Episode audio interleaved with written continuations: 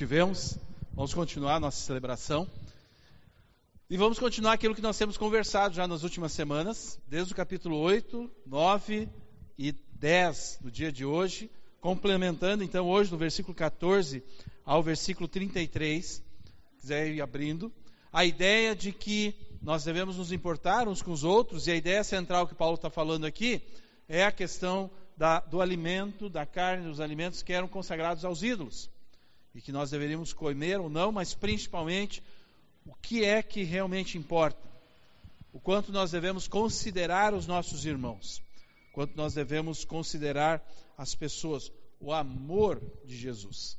Semana passada nós falamos sobre os privilégios, não são garantias de sucesso. Vimos que o povo de Israel teve muitos privilégios, mas na verdade eles não aproveitaram isso e o final deles não foi de sucesso, foi de insucesso.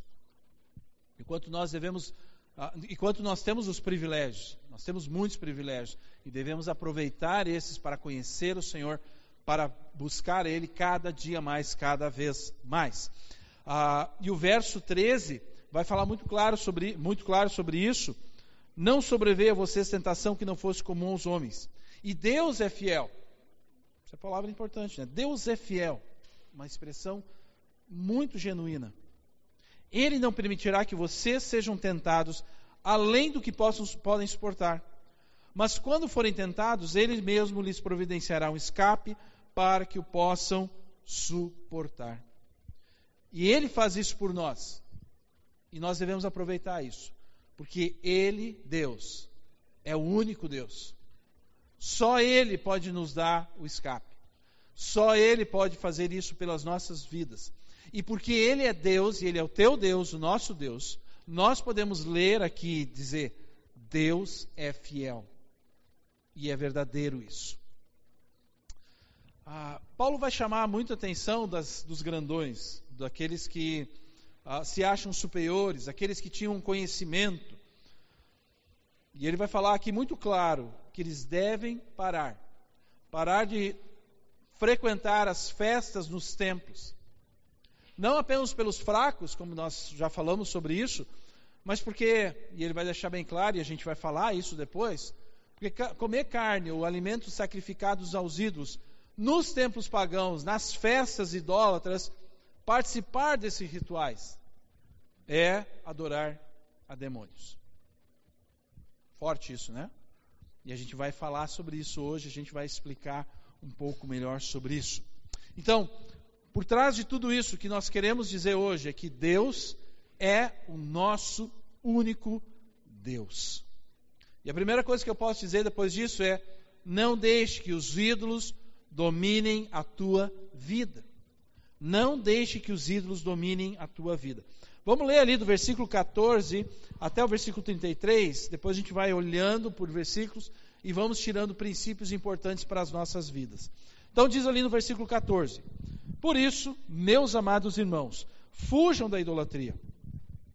Estou falando a pessoas sensatas. Julguem vocês mesmos o que eu estou dizendo. Não é verdade que o cálice da bênção que abençoamos é uma participação no sangue de Cristo? E que o pão que partimos é uma participação no corpo de Cristo? Como há somente um pão, nós que somos muitos somos um só corpo, pois todos participamos de um único pão. Considerem o povo de Israel. Os que comem dos sacrifícios não participam do altar? Portanto, portanto, o que estou querendo dizer? Será que o sacrifício oferecido a um ídolo é alguma coisa? Ou o ídolo é alguma coisa? Não. Quero dizer que o que os pagãos sacrificam é oferecido aos demônios e não a Deus. E não quero que vocês tenham comunhão com os demônios. Vocês não podem beber do cálice do Senhor e do cálice dos demônios. Não podem participar da mesa do Senhor e da mesa dos demônios. Porventura provocaremos o ciúme do Senhor? Somos mais fortes do que ele? Tudo é permitido, mas nem tudo convém. Tudo é permitido, mas nem tudo edifica. Ninguém deve buscar o seu próprio bem, mas sim o dos outros. Comam de tudo que se vende no mercado, sem fazer perguntas por causa da consciência. Pois do Senhor é a terra e tudo o que nele existe. Se algum descrente o convidar para uma refeição e você quiser ir, coma de tudo o que lhe for apresentado, sem nada perguntar por causa da consciência. Mas se alguém lhe disser, isto foi oferecido em sacrifício, não coma, tanto por causa da pessoa que o comentou, como da consciência. Isto é, da consciência do outro e não da sua própria. Pois por que minha liberdade deve ser julgada pela consciência dos outros? Se participo da refeição com ação de graças, por que sou condenado por algo pelo qual dou graças a Deus? Assim, quer vocês comam, bebam ou façam qualquer outra coisa, façam tudo para a glória de Deus.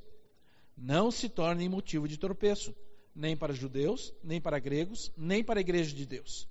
Também eu procuro agradar a todos, de todas as formas, porque não estou procurando o meu próprio bem, mas o bem de muitos, para que sejam salvos. Então esse texto começa falando no versículo 14: Pois, por isso, por isso, pois, entretanto, contudo, uma demonstração de uma ligação com o último versículo, versículo 13, onde ele fala do escape que Deus nos dá, que Deus é fiel e que nós passamos por, por uh, uh, tentações, nós passamos por situações que Deus permite, porque Ele é fiel a nós, porque Ele quer nos ensinar coisas, Ele quer fortalecer a nossa fé e ao mesmo tempo Ele nos dá o escape. Mas mostra muito claro o quanto então nós também temos uma atitude. Eu já falei semana passada sobre isso. Há uma atitude nossa. E por isso ele vai dizer: por isso, entretanto, contudo, Fujam. Fujam vocês da idolatria. Mesma expressão que ele vai no, usar no capítulo 6, versículo 18. Mas lá ele vai falar da, que nós devemos fugir da imoralidade sexual. Aqui ele vai dizer que nós devemos fugir dos ídolos. E esse fugir aqui, essa palavra, não é simplesmente dar as costas e sair andando. Corre disso. Voa. Continua fugindo fujam constantemente. Algo que não vai acontecer só em um determinado momento, mas algo que muitas vezes nós vamos ter que fazer. Fugir de ídolos que vão surgir, fugir de ídolos que vão surgir à nossa volta e fugir de ídolos que talvez apareçam em nossas vidas também. Mas fujam. Encerrem com essa situação. E aqui, especificamente, ele fala para esses grandões, esses conhecedores que estão acima do bem e do mal, encerrem essa situação que vocês estão vivendo, de querer correr atrás dos amigos de vocês e irem para os templos idólatras e participarem das festividades deles. Encerrem isso, parem com isso. Parem de frequentar isso, parem de se relacionar com eles. Parem de viver, de conviver, de ler sobre isso. Parem de ouvir, parem de ver. Encerrem essa situação. Porque todas estas coisas vão afastar de Deus. E nós devemos fugir de tudo aquilo que se coloca no lugar de Deus. E essa é a idolatria. Qualquer coisa, qualquer coisa que se coloca no lugar de Deus. Querer que eu pegar Deus e reduzir a algo menor do que ele é. Nós fazermos isso ou darmos a atribuição a algo que não é Deus e se torna menor e que no fundo, no fundo, nós seres humanos queremos controlar. Nós seres humanos vamos olhar e vamos dizer: eu sou Deus. E de novo, a gente vai falar mais sobre isso depois, mas isso pode ser coisas, e pode ser pessoas, e pode ser coisas que estão dentro de nós mesmos. Fujam dessa idolatria. Aí vem o versículo 15. É interessante que ele vai provocar. Estou falando a pessoas sensatas. Julguem vocês mesmos o que eu estou dizendo. Julguem. Pessoas sensatas. A capacidade e o raciocínio lógico que Deus nos deu para avaliarmos determinadas situações. O conhecimento que Deus nos dá, a capacidade de lermos os seus ensinamentos, os seus mandamentos e julgarmos isso a partir de situações que nós nos encontramos. Paulo está dizendo, dizendo, ó, essa responsabilidade é de vocês. Vocês precisam ouvir. Julguem se aquilo que eu estou falando, julguem se está escrito na palavra de Deus. Se isso realmente é verdadeiro. Essa é a responsabilidade de vocês. Ouvir, ler e tomar decisão. E a partir dali, versículo 16, ele faz uma comparação com a ceia. A ceia do Senhor é uma, uma refeição especial diante de Deus. E talvez mais à frente a gente pode até falar mais sobre isso, e é importante nós termos essa consciência. Como igreja, quando nós nos encontramos, e nós fazemos isso no último domingo, no, no último domingo do mês, quando temos celebração pela manhã, onde tiramos um momento para termos a ceia do Senhor. E aqui ele vai falar então no versículo 16 o seguinte: Não é verdade que o cálice da bênção que abençoamos é uma participação no sangue de Cristo? E que o pão que partimos é uma participação no corpo de Cristo? Ou seja, a ceia é uma adoração a Cristo. Participar da ceia, eu estou adorando a Cristo. E de uma forma espiritual maravilhosa, participar da ceia do Senhor, eu estou espiritualmente me ligando a aquilo que eu estou adorando, a Cristo Jesus. Se eu parar para pensar o privilégio que nós temos disso, vamos abrir um parênteses aqui. Eu, ser humano, falho, pecador, eu tenho o privilégio de me ligar ao Deus Salvador e me tornar, a gente vai falar isso, um com Ele. Um com Ele. Versículo 17: Como há somente um pão, nós que somos muitos, somos um só corpo, pois todos participamos de um único pão. Participar, comunhão, compartilhar, ser coparticipante, ligados uns aos outros todos ligados a Cristo. Todos ligados a Cristo. Nós somos um só. E o bonito de tudo isso é que Cristo Jesus, ele não nos rebaixa, ele não nos põe para baixo, ele nos eleva. Ele nos eleva a sermos a semelhança dele. Ele nos eleva para sermos a imagem dele e Ele é Deus. Nós não somos Deus, não. Mas Ele nos eleva como filhos dele, como irmãos em Cristo Jesus. Diferente de outros ídolos, onde as intenções são de rebaixar, de humilhar, de, de colocar para baixo. Cristo Jesus nos eleva e nos torna a sua imagem e semelhança. Depois, no versículo 18, ele vai dizer um exemplo de antigamente, do Antigo Testamento. Considerem o povo de Israel. Os que comem dos sacrifícios não participam do altar? Isso é um exemplo daquilo que acontecia. Dois momentos: Deuteronômio, versículo, capítulo 14, Levíticos, capítulo 10. Deuteronômio 14, Deus determina uma refeição em que as pessoas, as famílias deveriam vir a, a, a, a uma celebração especial e cear, trazer os seus dízimos, as suas ofertas, que seriam os alimentos, e diante de Deus cear, fazer uma refeição, e eles se ligavam a Deus. Levíticos vai mencionar de que os sacerdotes e levitas também deveriam fazer esta refeição com as suas famílias, com aquilo que eram os dízimos que traziam para o templo. E eles deveriam fazer uma refeição especial ao Senhor. Então ele traz essa ideia de que, que nós nos, de uma forma especial, quando nós ceiamos, nós estamos adorando. E nós estamos adorando a Cristo naquele momento. E por uma forma maravilhosa, e uma forma espiritual, nós nos ligamos a Cristo Jesus. Nós nos tornamos um só com Cristo Jesus. E isso é um privilégio absurdo. Absurdo isso. Ah, Aí vem o versículo, o, cap, o versículo 19 e 20. Aí ele vai entrar naquilo que ele quer dizer. Portanto, que estou querendo dizer? Será que o sacrifício oferecido ao ídolo é alguma coisa? Ou o ídolo é alguma coisa? O alimento ou o ídolo, que naquele momento, naquele tempo, era de madeira, hoje pode ser de gesso, alguma coisa assim, o ídolo em si, ele é neutro. Aquilo que é material não tem poder nenhum. Mas a intenção que se dá para aquilo ali, a intenção não é neutra. A intenção de que eu tenho a partir daquele objeto, daquela coisa ou daquilo que eu tenho vivido como um ídolo, a intenção que eu vou ter era colocar Deus, uh, colocar aquilo no lugar de Deus. E como nós vamos ver agora, essa intenção começa a me ligar a demônios.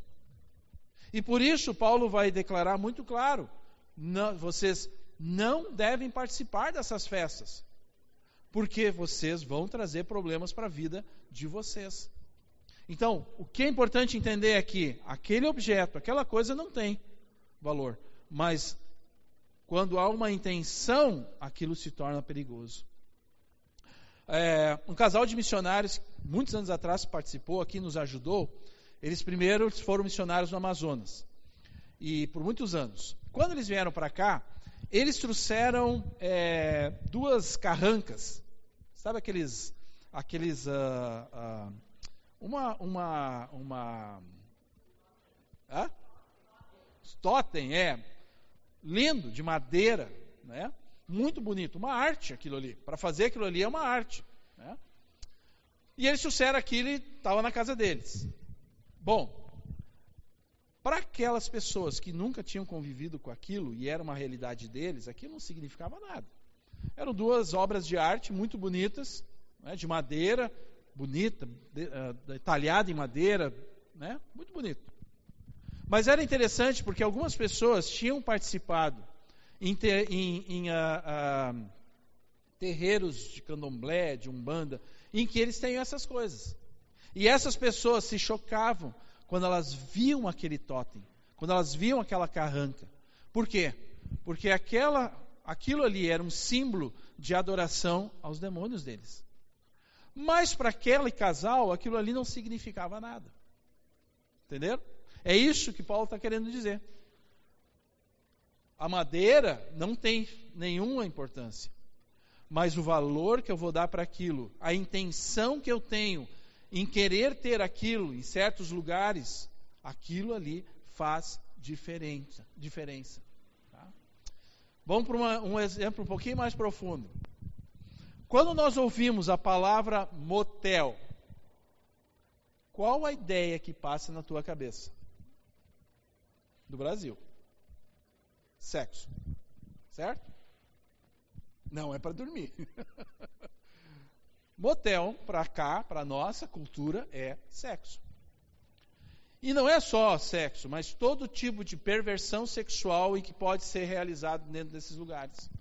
Tanto para fornicação, como para adultério, homossexualismo, lesbianismo, tudo que a gente pode pensar que possa existir e talvez muitas outras coisas que a gente não quer nem pensar que possa existir.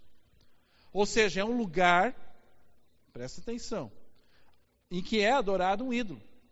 E o ídolo é o sexo. E as pessoas que vão para lá, elas vão para fazer exatamente isso. Elas são Deus e elas determinam o que elas querem para as suas vidas. Elas dizem, eu faço o que eu quero, e não o que essa palavra aqui fala. Eu faço os meus mandamentos.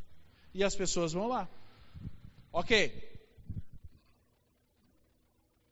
Mas um casal cristão, casado, é, também deseja ir lá. Eles devem ir nesse lugar? Já pensaram nisso? Eles devem ir nesse lugar? Um lugar que é, todos sabem que o que acontece lá e por que existe aqueles, aquele lugar? Não, não devem. Porque aquele lugar é um lugar de adoração de ídolos, o ídolo do sexo. Onde todo tipo de pecado existe contra a palavra de Deus. E como nós vamos ver agora, lá as pessoas adoram a ídolos, e por causa disso, o versículo 20 vai dizer o quê? Quero dizer que o que os pagãos sacrificam é oferecido aos demônios e não a Deus. E não quero que vocês tenham comunhão com os demônios. O local é neutro, o prédio é neutro. Nada, não tem nenhum valor, mas a intenção que se tem lá não é neutra. E quando eu vou lá, mesmo que eu sou casado, eu tenho, eu posso fazer isso, né? não tenho problema nenhum, mas o local em que eu estou indo não é neutro.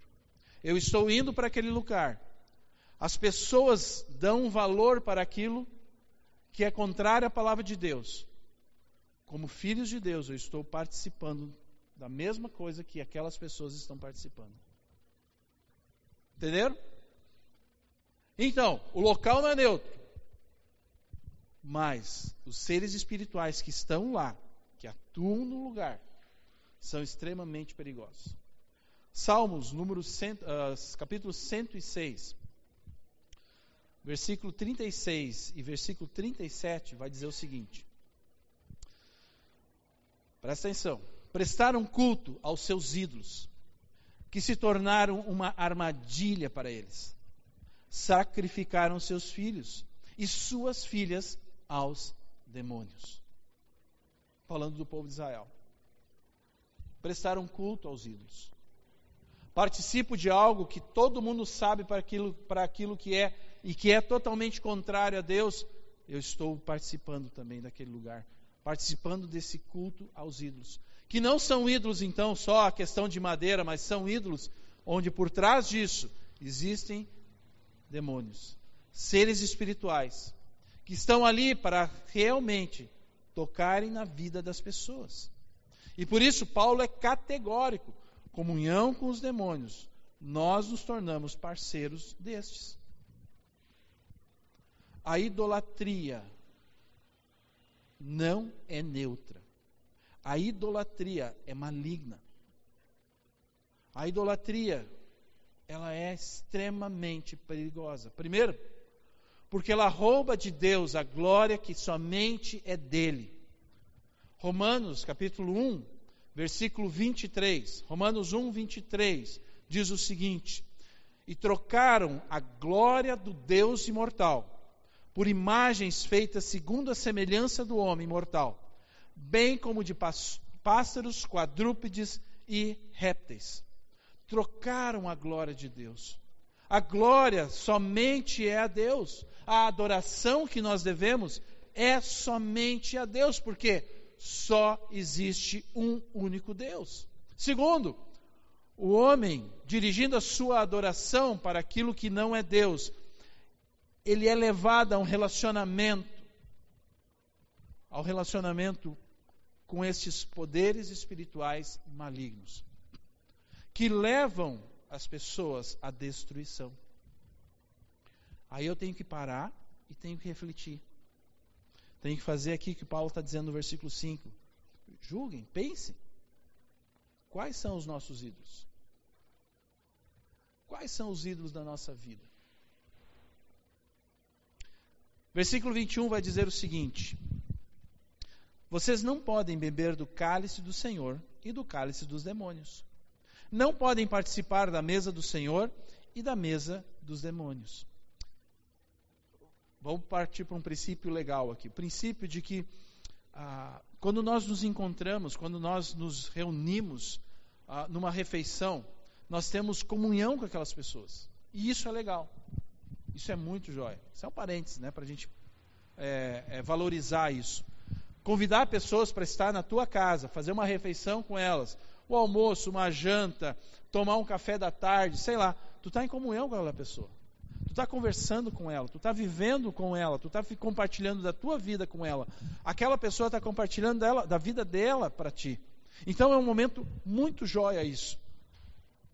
Só que Paulo vai mostrar claro aqui que ou é uma comunhão com o Senhor, a partir da ceia, quando eu, de uma forma especial, me dedico a Ele, na ceia do Senhor, eu estou adorando a Cristo, estou me ligando a Cristo Jesus, ou eu tenho uma comunhão com os demônios, quando eu participo de algo que vai me levar para isso.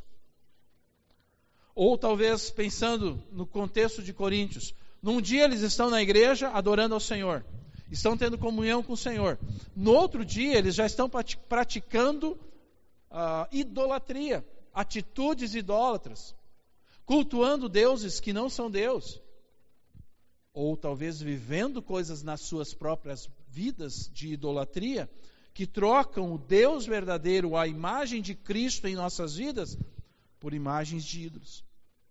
Que nos ligam, e aí que vem o ponto, nos ligam às questões espirituais, a seres espirituais, a demônios que vão querer controlar as nossas vidas, tomar conta, fazer com que a gente tome ter atitudes ou decisões que são contrárias à palavra de Deus. E aí vem o versículo 22, que é interessante também. Porventura, provocaremos os ciúmes do Senhor? Somos mais fortes do que Ele? E aqui, Paulo não está falando de um ciúmes egoísta, de um ciúmes doentio, mas um ciúmes do cônjuge que exige uma fidelidade da sua esposa. E por isso, por isso não acontecer, ele tem esse sentimento. O livro de Oséias fala muito sobre isso, sobre o quanto o povo de Israel adulterou contra Deus. E teve consequências terríveis na sua vida. Somos mais fortes do que ele? Se julgam tão fortes que você se põe acima de Deus? Não, eu estou tranquilo. A minha consciência, que a gente vai falar logo depois, a minha consciência está tranquila. Não, eu não faço nada de errado. Deus já falou uma, Deus falou duas, Deus falou três, mas quem decide sou eu. Porque eu sou Deus. Porque eu sou o maior. Tentar a Deus, que é o que ele vai dizer, tentar a Deus é loucura tentar a Deus é loucura. Algumas coisas, alguns princípios que a gente pode tirar até aqui. Primeiro, e é interessante pensar nisso, tá? Essas festas sociais, elas tinham um lado, essas festas que aconteciam nos templos, elas tinham um lado social. Elas tinham relacionamentos.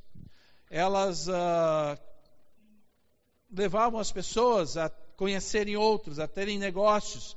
Significa que participar dessas festas idólatras, ou não participar, na verdade, seria romper com essas pessoas, seria romper com esses relacionamentos, seria perder oportunidades de negócio, se afastar de amigos, que poderia então levar a hostilidade, a inimizades, a prejuízos econômicos.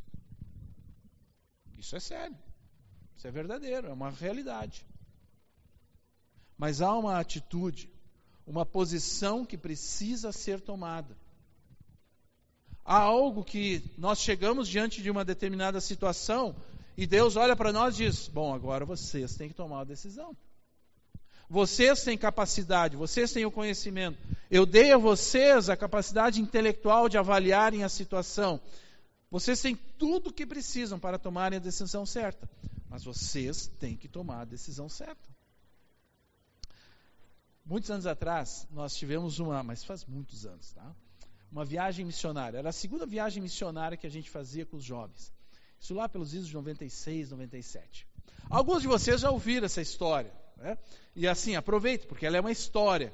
Depois, alguns é, que não vão mais estar aqui, elas se tornam lendas. Ah, eu conheci o fulano que teve lá naquela viagem. Ah, né? Enfim. Não vou contar tudo, vou contar só um episódio importante dessa história. Né? Ó, o Vanderlei, Vanderlei tu estava lá também? Não, a Esther estava, né? A Esther, eu, a Fábio, a Roseli, a Vanusa, o Cleto também estava. Enfim, ainda alguns aí remanescentes dessa história. Mas enfim, o que aconteceu lá foi o seguinte, só, pra, só uma história, há muitas histórias, mas só uma. Nós fomos para o Rio de Janeiro, chegamos no Rio de Janeiro, ano novo no Rio de Janeiro, e aí então o que, que aconteceu? Ano Novo no Rio de Janeiro, fogos de artifício, Praia de Copacabana, é, não era Praia de Copacabana, na Barra, né, Praia da Barra, nossa, estilo cheio, né? Bah. Vamos para o Ano Novo, vamos para a beira da praia, porque nós queremos ver festa, tá? Só que nós estávamos com o pessoal da igreja lá. E o pessoal da igreja olhou e disse assim, ó, não vão, isso não vai dar certo. Não é lugar de crente nesse tá lá, né? Porque tem coisa lá que acontece que não serve para nós. Não! Ah, imagina. Isso não tem problema. Só que daí o que aconteceu? Tinha uma parte do grupo que queria ir e uma parte que não queria ir. Já começou a divisão ali, né? Aprendendo que um acidente nunca acontece por um fator só, vários fatores vão acontecendo. Já começou por ali, né? Não queriam, queriam, não queriam, houve uma divisão. Bem, os que queriam ganhar. Ok, e o pessoal da igreja lá dizendo: não vão, isso não vai dar certo. Coitados, até eles foram juntos para ser, para ser querido com a gente, né? Ok, fomos para o Ano Novo, parou, parou um ônibus em determinado lugar lá, fomos para a praia, lotado, aí tu olha para a praia, né? pensa que isso é grande, a praia não é aquela, não, é grande a praia, extensão até o mar grande, tá? toda ela, tu olhava de fora a fora, uns, uns quadrados de cordão na praia, todas cheias de oferendas. Todas, lotado. É, que isso? Estava no calçadão, nós estávamos na calça, nem chegamos na praia. E alguns olharam ali, não gostaram, os outros olharam e disseram, não tem problema. Gente, até hoje ninguém sabe, mas deu uma brigaçada entre os dois grupos. Mas brigaram, cada um saiu para um lado. Literalmente, gente, saiu cada um caminhando para um lado. Né? Nem lembro, nós fomos para um lado e, e caímos caminhando. E outro foi, tá. Aí deram volta, eu sei que nós nos encontramos no ônibus, de novo. Ano novo lindo, maravilhoso. Uma alegria, você não tem ideia. né?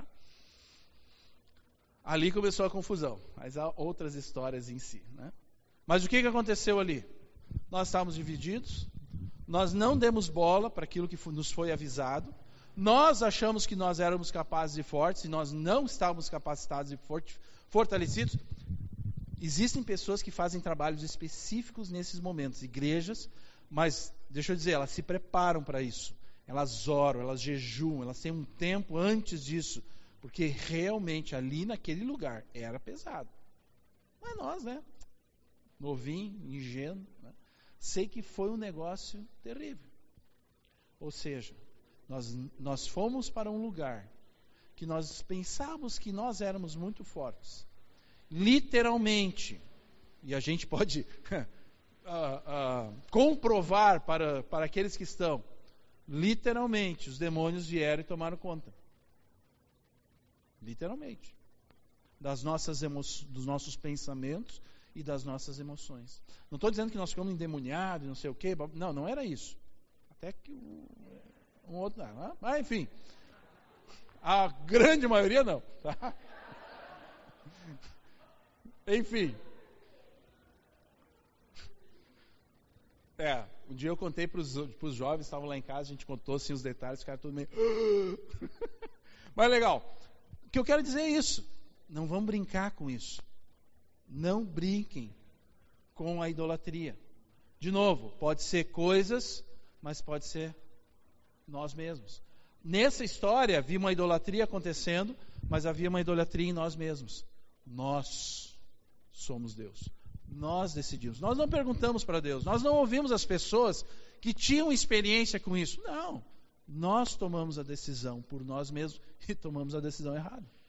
Tomamos a decisão errada.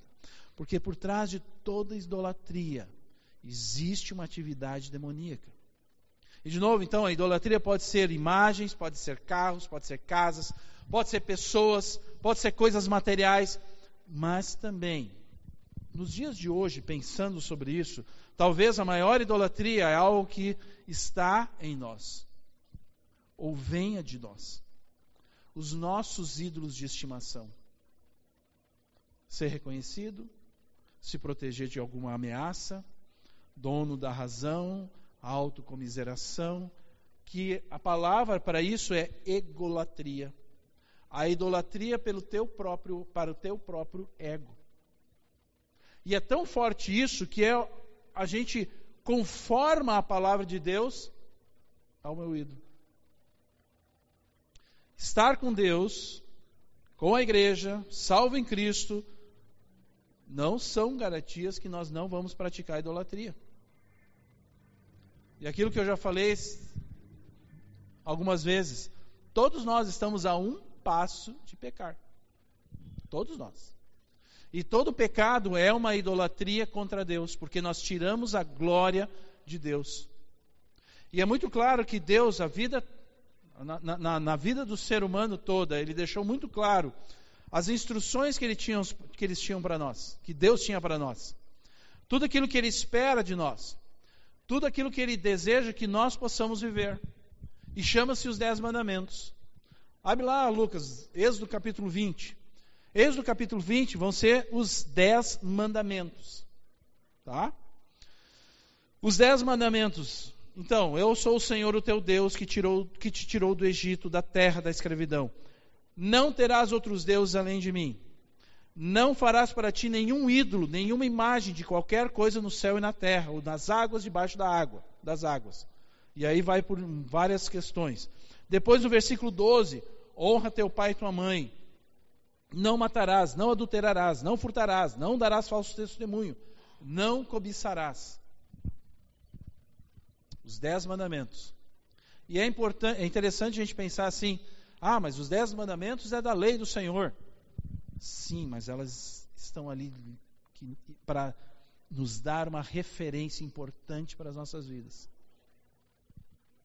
E o primeiro mandamento, lá do versículo uh, ah, 1 e 2, e 3 e 4, não terás outros deuses além de mim.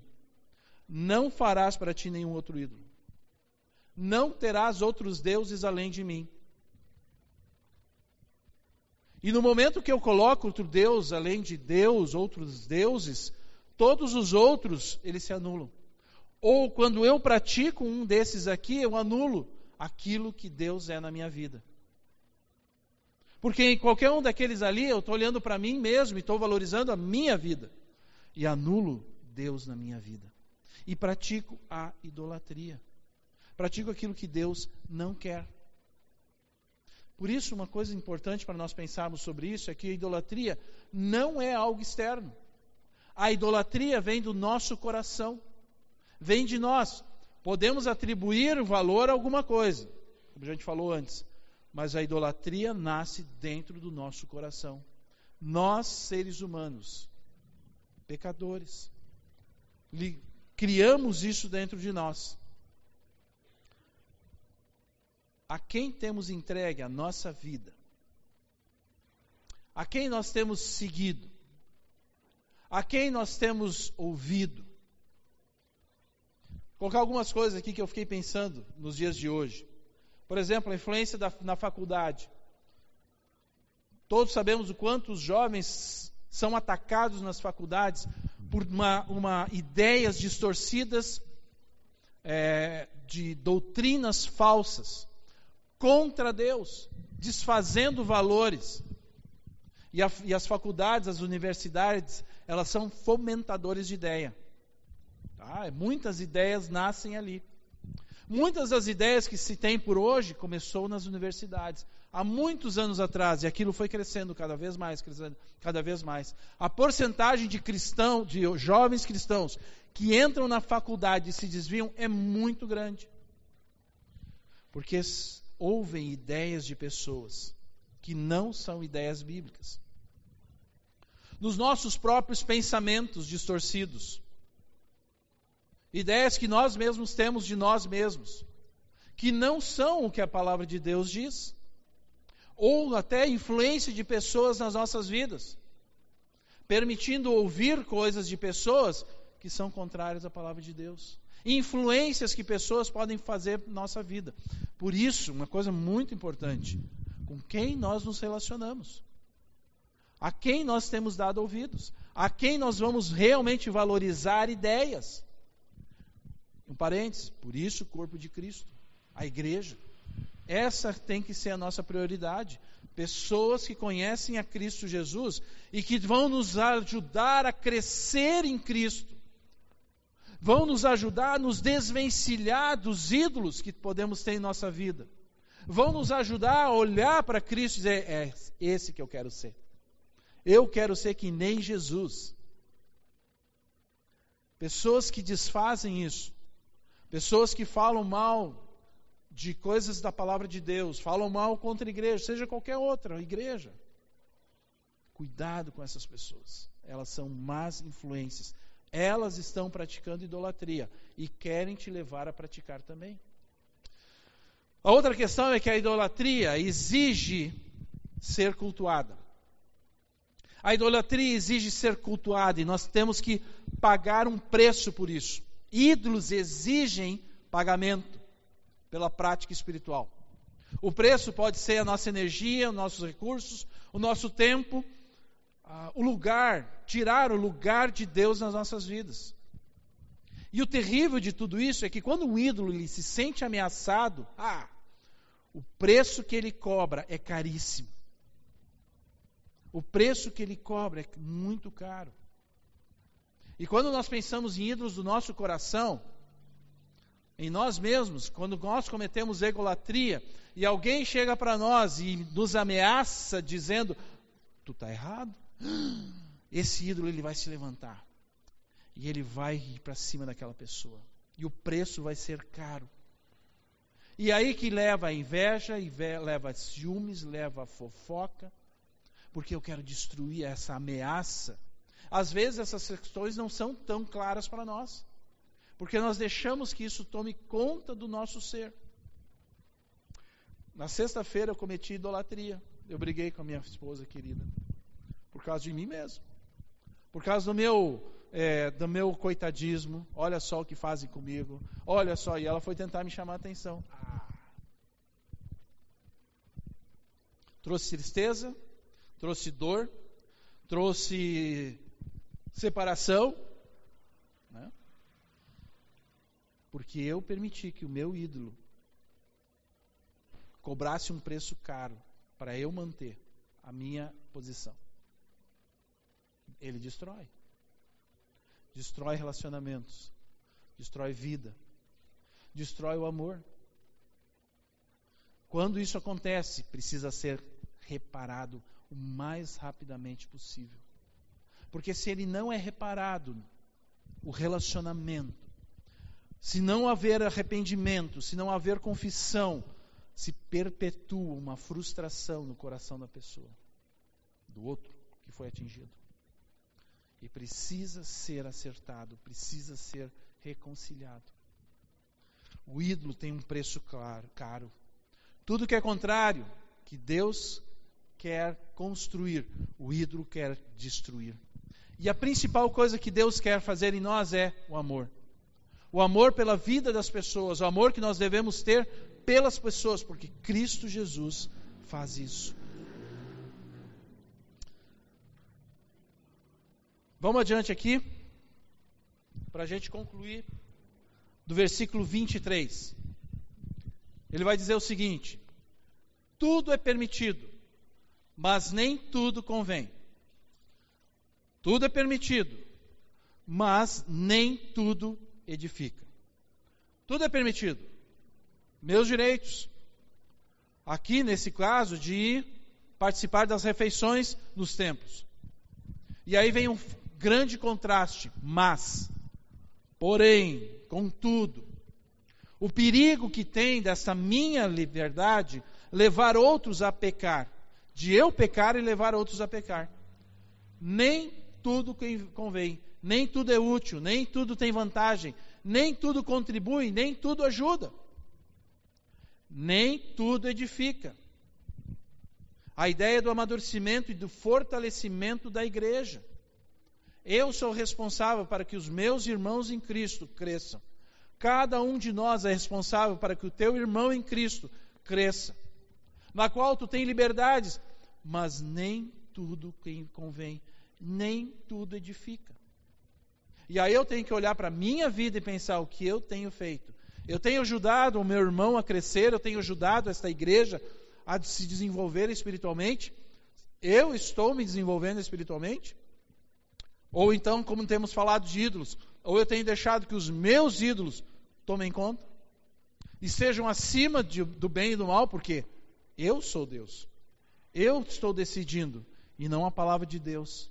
Onde a palavra de Deus fala muito clara: ama as pessoas, ama o teu irmão, se relaciona com ele, se for necessário, perdoa ele, ele se arrependa dos teus pecados e peça perdão. Toda essa dinâmica maravilhosa. Porque o alvo de Cristo Jesus para a sua igreja é amar, amar uns aos outros. A liberdade que nós temos é em Cristo Jesus. E a liberdade que nós temos por estar em Cristo é para edificar o corpo de Cristo. Diferente do egoísmo e do individualismo que o ídolo vai exigir de nós para vivermos.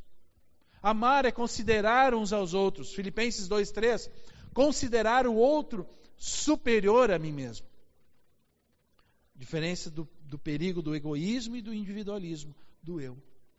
Versículo 24: Ninguém deve buscar o seu próprio bem. Uma ação constante que eu preciso estar fazendo. Mas, porém, todavia, o seu próprio bem, mas sim o dos outros. De novo, esse forte contraste que vai acontecer. E do versículo 25 a 26 e adiante, ele vai colocar coisas práticas. Comam de tudo que se vende no mercado sem fazer perguntas, por causa da consciência. Da consciência. Isso que eu estou fazendo, eu estou pecando diante de Deus? Isso que eu estou fazendo está levando o meu irmão a pecar? Aí o versículo 27, algo prático. Se algum descrente convidar para uma refeição e você quiser ir, coma de tudo que lhe for apresentado, sem nada perguntar, por causa da consciência. Aí o versículo 28, mas se alguém lhe disser, isto foi oferecido em sacrifício, não coma, tanto por causa da pessoa que o comentou, como da consciência. Isto é, da consciência do outro e não da sua própria. Se algum descrente convida, então ele está dizendo para uma refeição, e aqui a NVI traz como singular, mas os originais falam num plural. Então, se algum descrente os convidar para uma refeição e vocês quiserem ir, comam de tudo que for oferecido, sem perguntar. Mas se ele perguntar, por causa da consciência, da tua própria consciência, da consciência daquela pessoa que está contigo, do teu irmão em Cristo, da consciência do outro que está ali, do, que te convidou, se, se ele te falar que aquele alimento foi oferecido a ídolos, não coma. Por quê? O outro, meu irmão, pode ter problemas. Lembra da carranca? Que ele olha aquilo e diz: Meu, estou adorando um Deus. Eu vou comer essa, eu vou comer, mas olha, ele está comendo, mas eu vou comer, mas eu me sinto culpado porque eu lembro que eu fazia isso para os deuses. Eu não quero fazer isso. E o aquele que te convidou vai olhar para ti e vai dizer: Ah, então ele acredita no mesmo Deus que eu acredito. Olha só que legal.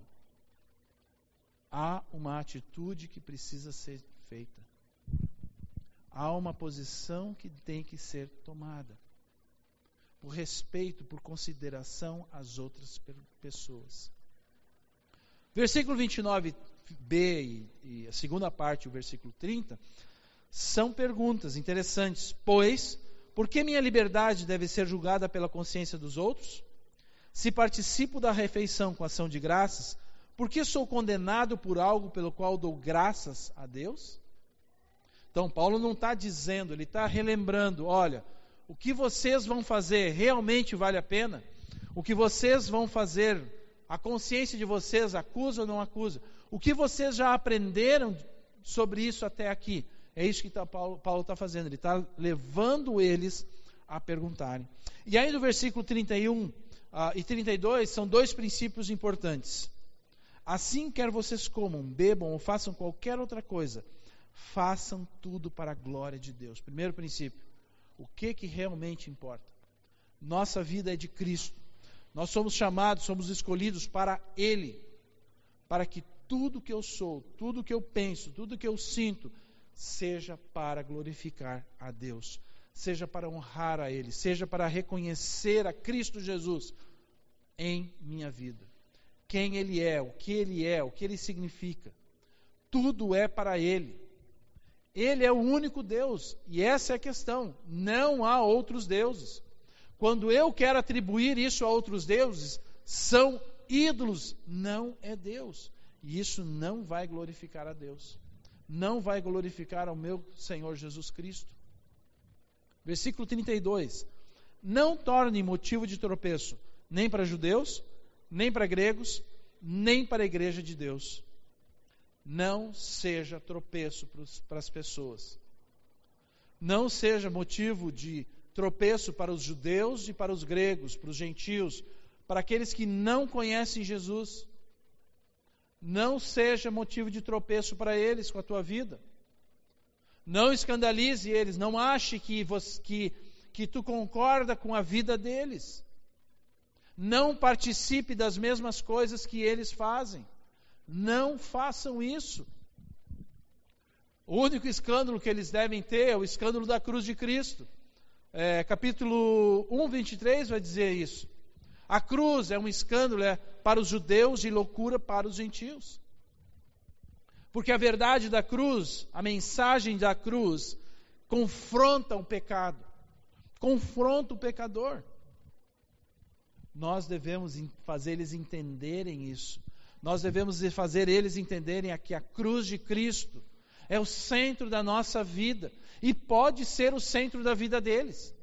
A cruz de Cristo confronta eles porque eles querem ser Deus. E nós olhamos e dizemos: não, há um único Deus que morreu na cruz pela tua vida, para que tu pudesse então ser livre de qualquer outro Deus que não seja Ele.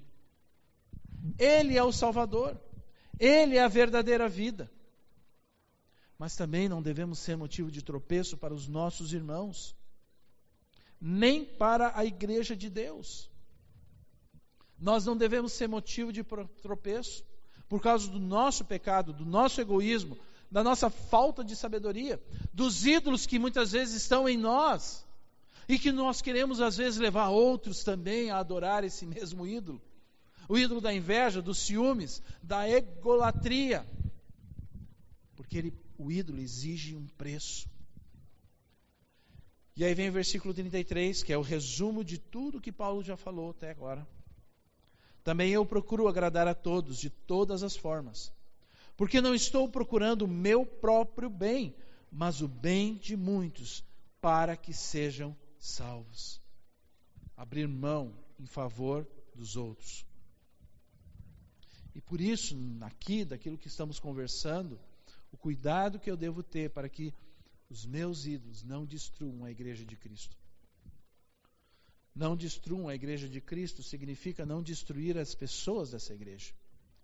Não destruir o testemunho de Cristo através, por esta igreja.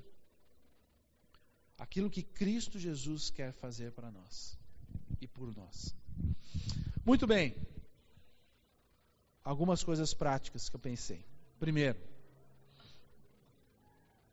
não deixe que horóscopos, amuletos, mandingas, gestos, superstições façam parte da tua vida. Fuja, jogue fora, aniquile isso da tua vida.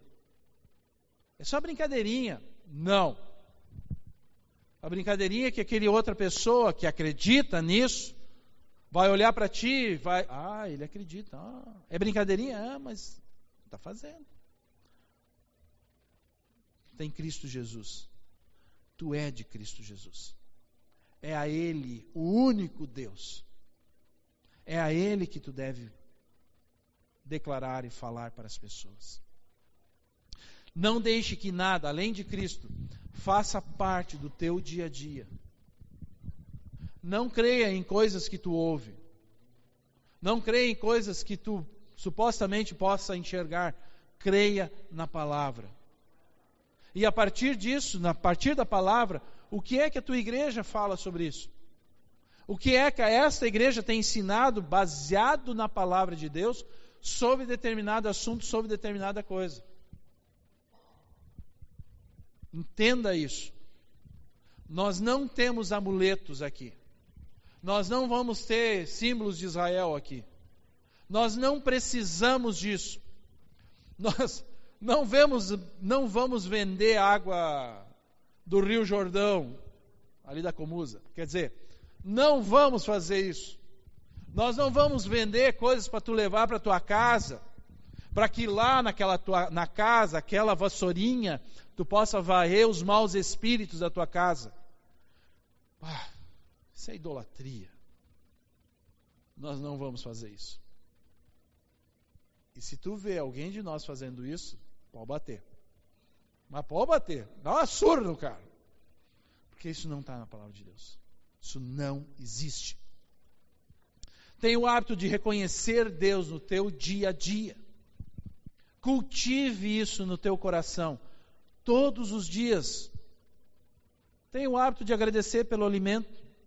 Não sei como é que vocês fazem, mas vocês sentam na mesa às vezes, uma vez por dia.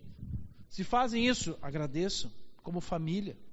Senhor, obrigado pelo alimento que temos aqui.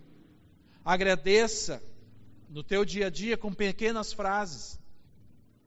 Durante o dia, Senhor, muito obrigado. Obrigado pelo sol, obrigado por esse trabalho, obrigado, obrigado que o Senhor me livrou de ser atropelado, obrigado porque eu tenha um coração, cultive isso no teu dia a dia.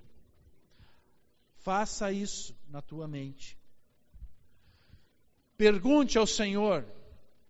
Aí vem, aí tem que ter coragem. Pergunte ao Senhor: o que é que tem na minha vida? O que tem impedido do Senhor ser o único Deus? O que está escondido que eu preciso ver para que eu possa fugir dessa idolatria? Entregando isso para ti, Senhor Jesus. Porque o Senhor morreu na cruz para que eu pudesse ser livre disso. Mas há uma atitude nossa para isso. E a maravilha de tudo isso é que Ele nos dá a possibilidade de não sermos escravos escravos de ídolos que vão nos levar para a destruição. De novo, Ele conquistou na cruz a nossa libertação de tudo isso, para nós sermos livres para não termos mais medo de nada, para nós sermos livres, alegres e leves.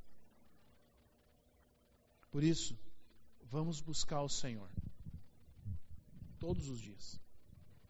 Desejar isso todos os dias. Desejar, Senhor, eu quero que tu seja o único Deus, porque tu és o único Deus da minha vida.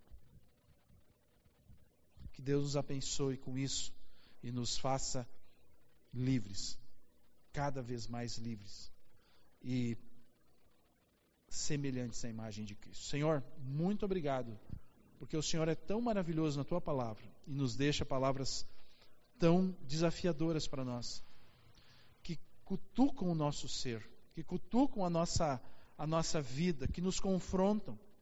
Mas não nos confrontam para o mal, nos confrontam para sermos livres, Senhor que nós aceitemos esta palavra em nosso coração. Mesmo quando nossos pensamentos são contrários, mesmo eu tendo uh, sentimentos ruins, eu olho para a tua palavra e digo: Senhor, é a tua palavra qual eu preciso obedecer.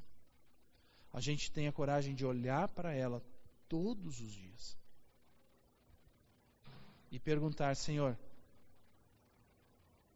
o que eu preciso hoje permitir que o Senhor toque no meu coração. Senhor, ontem eu não consegui, me perdoa. Mas hoje eu quero, Senhor. Eu quero viver uma vida contigo verdadeira. Eu quero que o Senhor, Senhor, elimine todo e qualquer mal que possa fazer, que tire quem o Senhor é, meu Deus, o Deus da minha vida que me deu tantas coisas maravilhosas, tantos privilégios.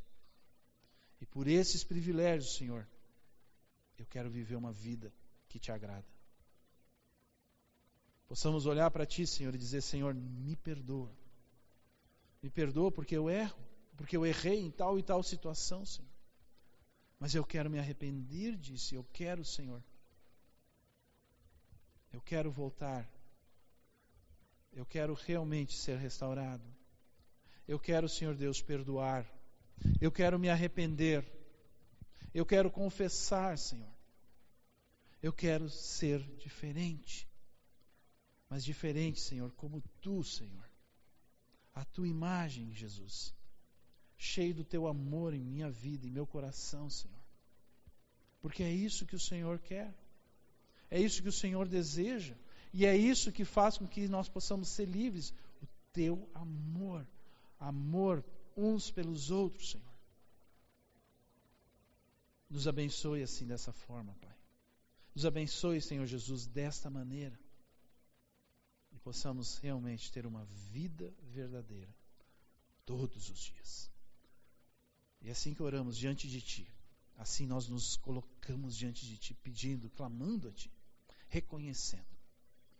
Em nome do Senhor Jesus Cristo. Amém, Senhor.